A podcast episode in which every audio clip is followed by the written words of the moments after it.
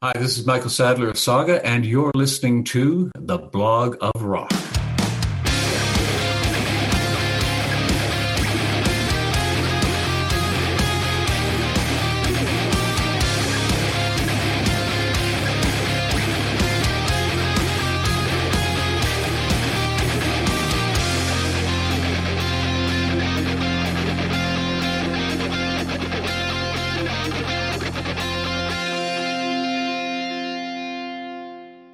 Hallo, willkommen bei The Block of Rock, deinem Hardrock und Heavy Metal Podcast Musikmagazin. Ich bin Uwe Lerch und ich nehme dich backstage mit zu den Rockstars. Natürlich quatschen wir über die Musik, die uns alle verbindet, über neue Platten, über Livepläne und was früher so war. Aber wir sprechen auch über die Menschen dahinter. Was hat sie inspiriert und motiviert und welche Rockstar-Tipps haben sie für dich da draußen? In den Show Notes, das ist die Beschreibung zu dieser Episode, über die du das hier gerade hörst, findest du einen zentralen Link für alle weiteren Informationen, der dich aber auch in meine offizielle Facebook-Gruppe führt. Ich würde mich freuen, wenn wir uns hier kennenlernen. Bist du nun am Start? Na dann komm doch mit. Heute gibt es eine Sonderausgabe quasi als The Blog of Prog, denn diesmal dreht sich alles um Saga. Fast auf den Tag genau, vor 40 Jahren habe ich als damals 16-Jähriger in der kleinen Dortmunder Westfalenhalle 3 die Band auf ihrer Silent Night Tour live erleben dürfen. Kanadas Rock Sensation stand auf dem Ticket einer Band, die damals noch eher als Geheimtipp galt. Ein halbes Jahr später erlebte ich sie dann nur wenige Meter weiter in der großen Halle bei Rockpop in Concert, wo sie das Indoor Festival eröffneten, auf dem auch legendäre Bands wie Spliff Radio Show, Foreigner und Meatloaf spielten. Diese Rocknacht, die später als Aufzeichnung im ZDF gezeigt wurde, bedeutete dann auch den Durchbruch der Band in Deutschland.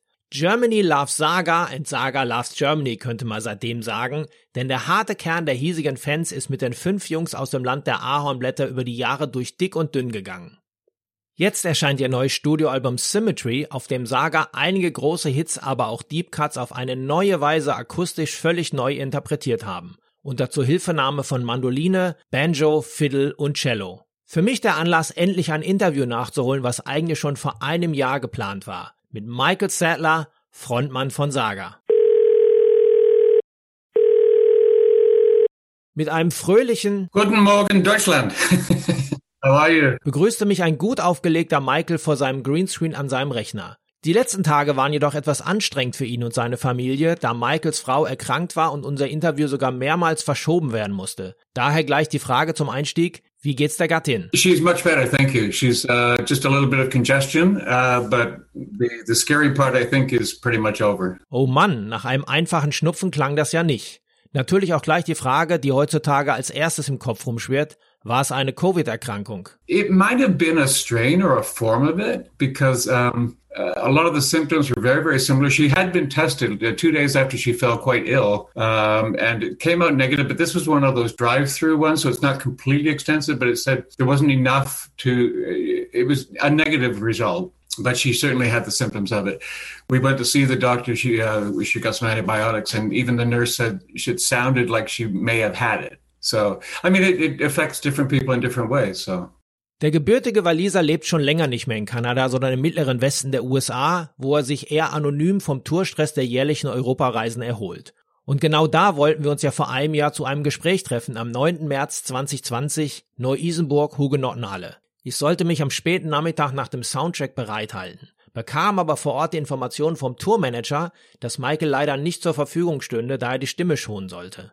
Zu diesem Zeitpunkt war das Virus-Thema bereits Headline und ich zeigte Verständnis, da gerade Sänger auf einer laufenden Tour immer besonders empfindlich sind. Und so sah ich Michael am Backstage-Eingang auch mit einem Schal an mir vorbeihuschen. Als Alternative stand jedoch Keyboarder Jim Gilmore zur Verfügung, der mir von den ersten Konzertabsagen während der Tour, von ausgefallenen Meet and Greets zur Vermeidung von Kontakten und von Desinfektionsmittel im Tourbus und in der Garderobe berichtete. Ich schaute auch nicht schlecht, als er mein überreichtes Mikrofon gar nicht anfassen wollte und bat mich es vor ihm auf den Tisch zu platzieren. Das anschließende Konzert in der ausverkauften Halle war aber sensationell. Die Band war in Höchstform.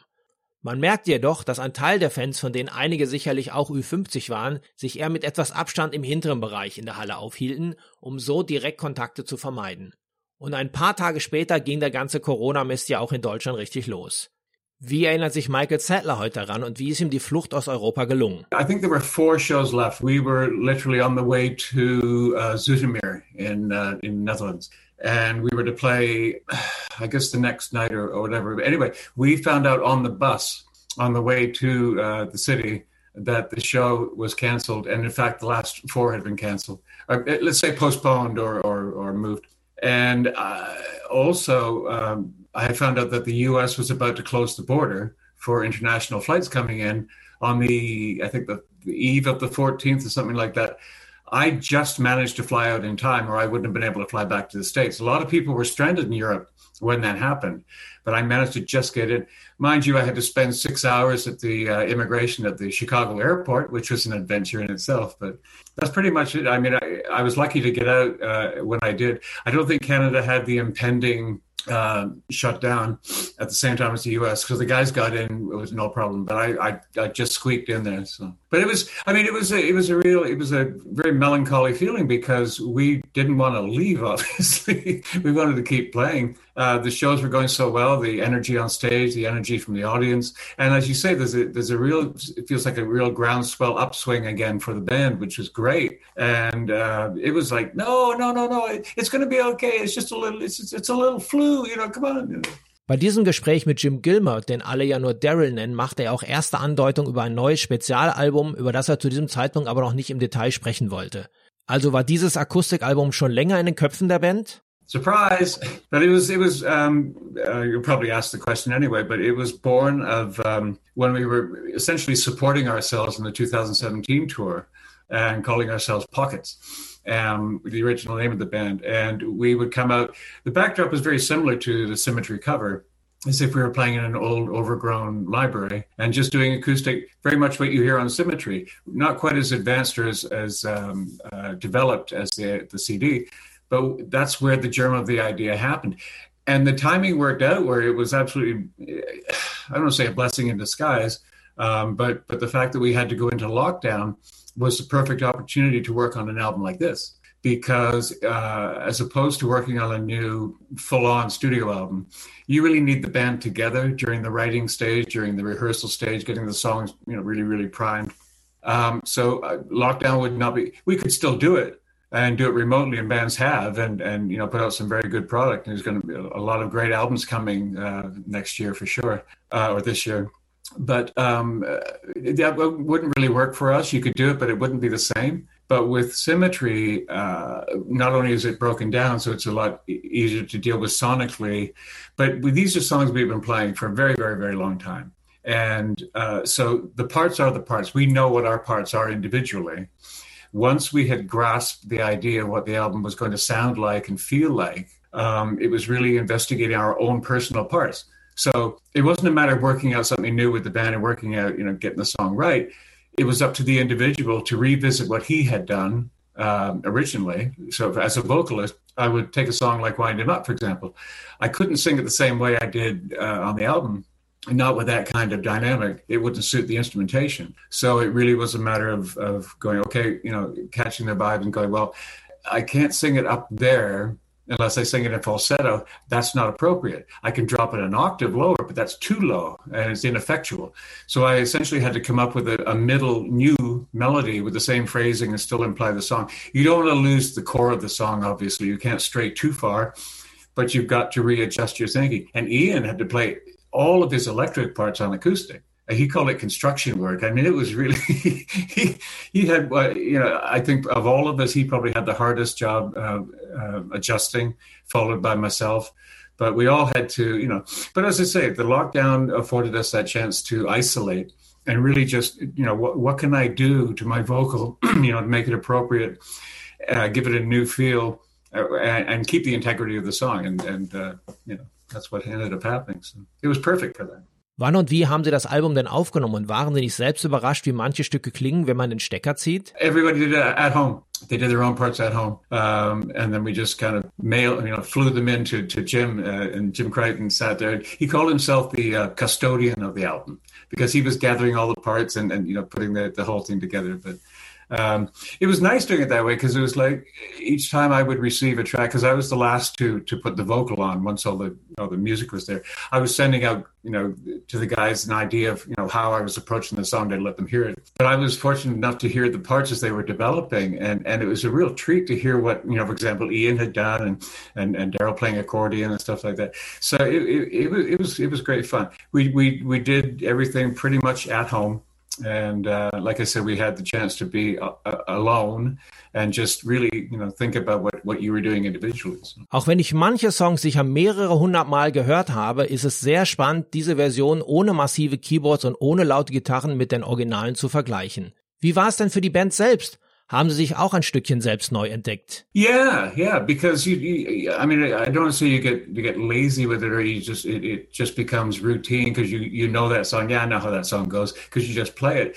But you just get so used to it; it's very familiar. But when you have to do this, like you say, you have to put it under the microscope, and you really start saying, "Wow, the, the I now I understand in certain moments why people consider it fairly complex because it is." And and um, I think we just take it for granted because we do that naturally and we're so used to it. But yeah, we take the older songs like uh, "A Tired World" or or "Pitchman," and and when you start breaking it down into its its its minute details, it's like wow, uh, that's pretty cool. so I was like, well, I wish I'd written this.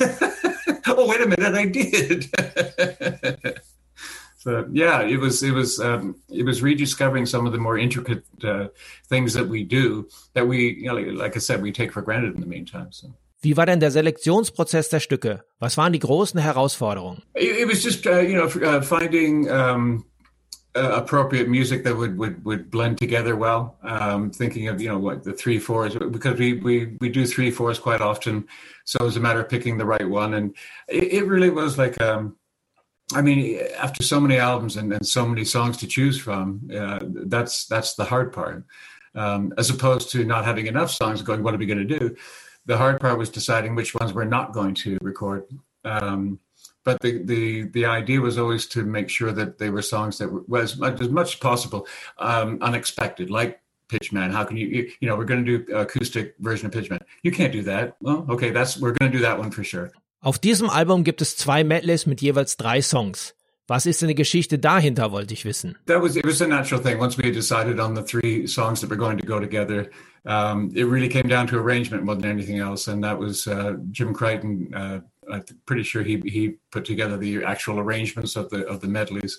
Um, wasn't too difficult uh, once we had decided which, which, keys fit together nicely and which feel and, and the segues between them.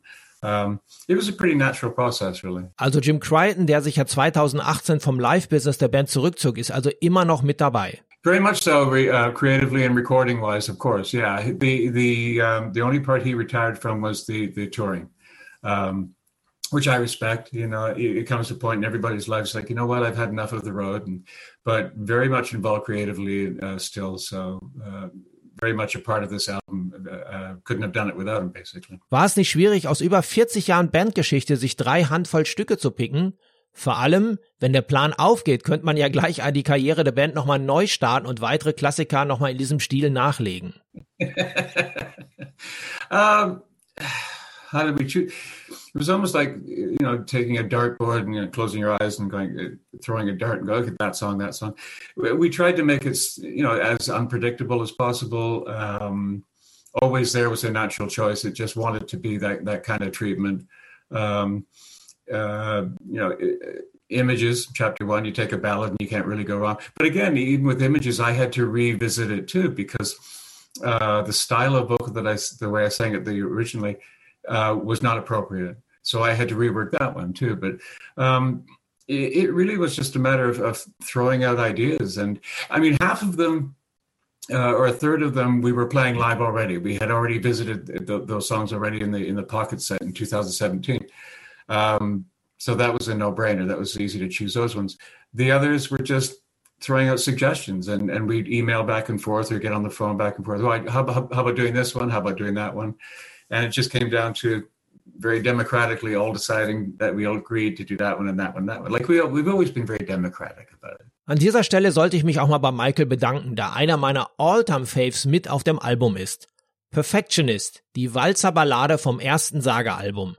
Ein Song, der für mich alten Perfektionisten manchmal Fluch und Segen zugleich ist. When you're doing a 3-4 medley, you have to include uh, the, that's our ultimate waltz. So, I mean, it's funny thing about uh, about that song is, uh, I mean, at the beginning uh, of our careers, I wouldn't have thought that uh, an out and out waltz, which it basically is, it's a three four waltz, um, would would you know fit appropriately in a rock band setting. Um, and uh, but much less actually be as popular as it ended up being, and and striking a chord with everybody, with the audience, um, especially in a place like Puerto Rico, when when we found out that the Perfectionist a massive song in Puerto Rico, I'm going, I don't get it. I, I couldn't figure out the, the what's the appeal of a waltz in a in a Latino kind of music community. I don't I don't get it, you know. But but it was it was massive on the island. But yeah, I mean, you can't do a, a three four medley without the flagship three four. So. Haben Sie in der Zwischenzeit dann auch die Zeit genutzt, um auch Material für ein komplett neues Album zu schreiben? Yes. yeah. Um, there, there, was always the, the, plan to. It wasn't a matter of you know let's let's put out the symmetry and and and you know maybe we'll put out another. No, there's there's definite plans for another studio album. I, I assure everybody because um, there's there's still a lot of creative uh, ideas, and we, the well is not dry by any stretch of the imagination. We have a lot more to give. So. Saga auf Platte war und ist die eine Seite. Saga live eine ganz andere Energie. Wie ist es für den Musiker aktuell? Vermisst er die Momente, wo er sich auf der Bühne den Bass umschnallt und Humble Stands spielt? I miss being on stage, period. putting on the bass, uh, sitting at the piano, whatever. I, I just miss, yeah, I, we're, we're dying to play again. The touring is a necessary evil. You know, we can do without that part of it, but unfortunately, that comes with it, so that we be where where we need to be. But but we miss being on stage so much. It's, uh, Saga gehörten in der ersten Hälfte der 80er zu den Rock-Acts in Deutschland. Ich habe sie über die Jahre bestimmt 20 Mal gesehen. Nach Rockpop noch 1983 als Headliner in der ausverkauften Westfalenhalle auf der Heads of Tales Tour mit dem Opener Chris Rea. Aber sie sind auch nicht minder gut in kleinen Venues wie den aus dem Nähten platzenden Kolossal in Aschaffenburg mit knapp 500 Leuten. Dazu Open Airs auf der Lorelei oder man glaubt es kaum beim ersten Rock am Ring 1985. Yeah, that, that's of all the memories. That one will stay with me till the day I die. It's just, I mean, it was it was just awe inspiring. I, I remember walking up on that stage and looking out there and just going, "Oh my gosh!" And not just the number of people. There were Canadian flags and people dancing and clapping. I was like, wow. But um, no, I, I, think you're right. I, I, think we can appeal to um, whatever size audience, whatever setting. Um, and I think that comes from uh, certainly my concern for contact with the audience and making them feel part of the show. It doesn't matter if it's 500 or 5,000 or 50,000. You have to find a way to get that connection. Um, and if you get that, it doesn't matter about the venue. If you, if you feel if the audience feels like you connected with them, it's it's the same. But I, I there's something about like places like um, Aschaffenburg or the Colos-Saal. There's a, a, special vibe in that in that room. I mean, it's just it's ridiculously packed, and everybody knows that. Uh, the stage is kind of small, uh, but it doesn't matter because the vibe. It's all about the vibe, and it's all about that moment and everyone's sharing that moment together it's you know my idea of a great concert has always been if everybody leaves the building vendors uh, promoters audience band crew everybody leaves with a smile on their face and they had a good time that day that night that's a successful you know, concert so. Für den Sommer sind weitere Open-Air-Shows in Deutschland geplant. Da heißt es Daumen drücken, oder? I'm cautiously optimistic at this point uh, because things change every day. It's been crazy. There's so much different kinds of information coming from different sources, and what's the truth? What's this? What's that? We we play it day by day. Right now, I mean, I, I touched base with the promoters yesterday over there, and um, it looks the the I think the June there's a June, June show or a couple of shows in June that maybe may or may not happen. July looks good. The rest of the of, of the summer stuff looks good at this point. Everything can change. We've got our fingers crossed that, that things will lighten up in the next month or two, and, and, and everything will go ahead as planned having said that, you know, uh, you know, we have we have shows lined up right now in the fall in Scandinavia, uh, which we may add to if that's going to happen uh, which it looks like it will right now. But as far as the summer shows, we have our fingers crossed. It looks fairly certain. but uh, I wouldn't. I, I certainly, if I was a betting man, which I sometimes am, I wouldn't put money on it right now. I wouldn't any on, on any plans, not just concert touring. I mean, it's uh, people can't make definite plans to go. You know, there's travel restrictions. You don't know what they are to which country for what, for holidays, for whatever. So, you know, it, it's all up in the air. Fingers crossed. Though. Bis dahin ist ja noch etwas Zeit, das neue Album Symmetry zu genießen. Ich wünsche euch auf jeden Fall viel Spaß dabei und erteile dem Sänger das Schlusswort. Thank you. It's it's been uh, it's been very very well received. I, at the beginning, there were a few that um, I think they they had this preconceived notion because they heard Saga and acoustic and and it's like oh just what we need an unplugged album. Oh great, you know. Um, but once they they they understood what kind of album it is, it's not just a matter of us taking the song uh, the way they exist and playing them on acoustic instruments. It was a reworking of them and reimagining and and, and almost re, re, rewriting in, in in some places. There are new parts here and there. So um, uh, once I think the initial um, impression of what it was, what they were, what they were going to hear, uh, was made clear, then then people started really warming up to it, and the the response has been tremendously positive, and, and it's great. I mean, this was a labor of love, and we really really enjoyed making it. One of our more challenging albums. Uh, for completely different reasons than normal. But um, that's always satisfying when you take on a challenge like that and you and you pull it off. And uh, you, you, always cross your fingers, hope the audience is going to like it. But we've been very, very, very happy with the response so far. Alles klar, dann sage ich mal Danke für den netten Plausch. Thank you, Uwe. Uh, thank you. Uh, stay safe, yeah? Bye bye. Wenn dir diese Episode gefallen hat, folge mir doch gerne beim Podcast-Dealer deines Vertrauens, damit du auch die nächste Folge nicht verpasst.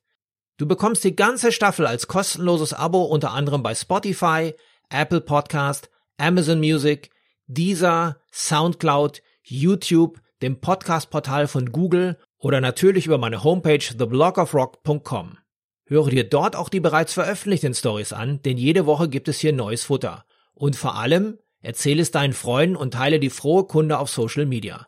Alles klar? Dann hören wir uns ja wieder beim nächsten Mal. Bis dahin, keep on rocking.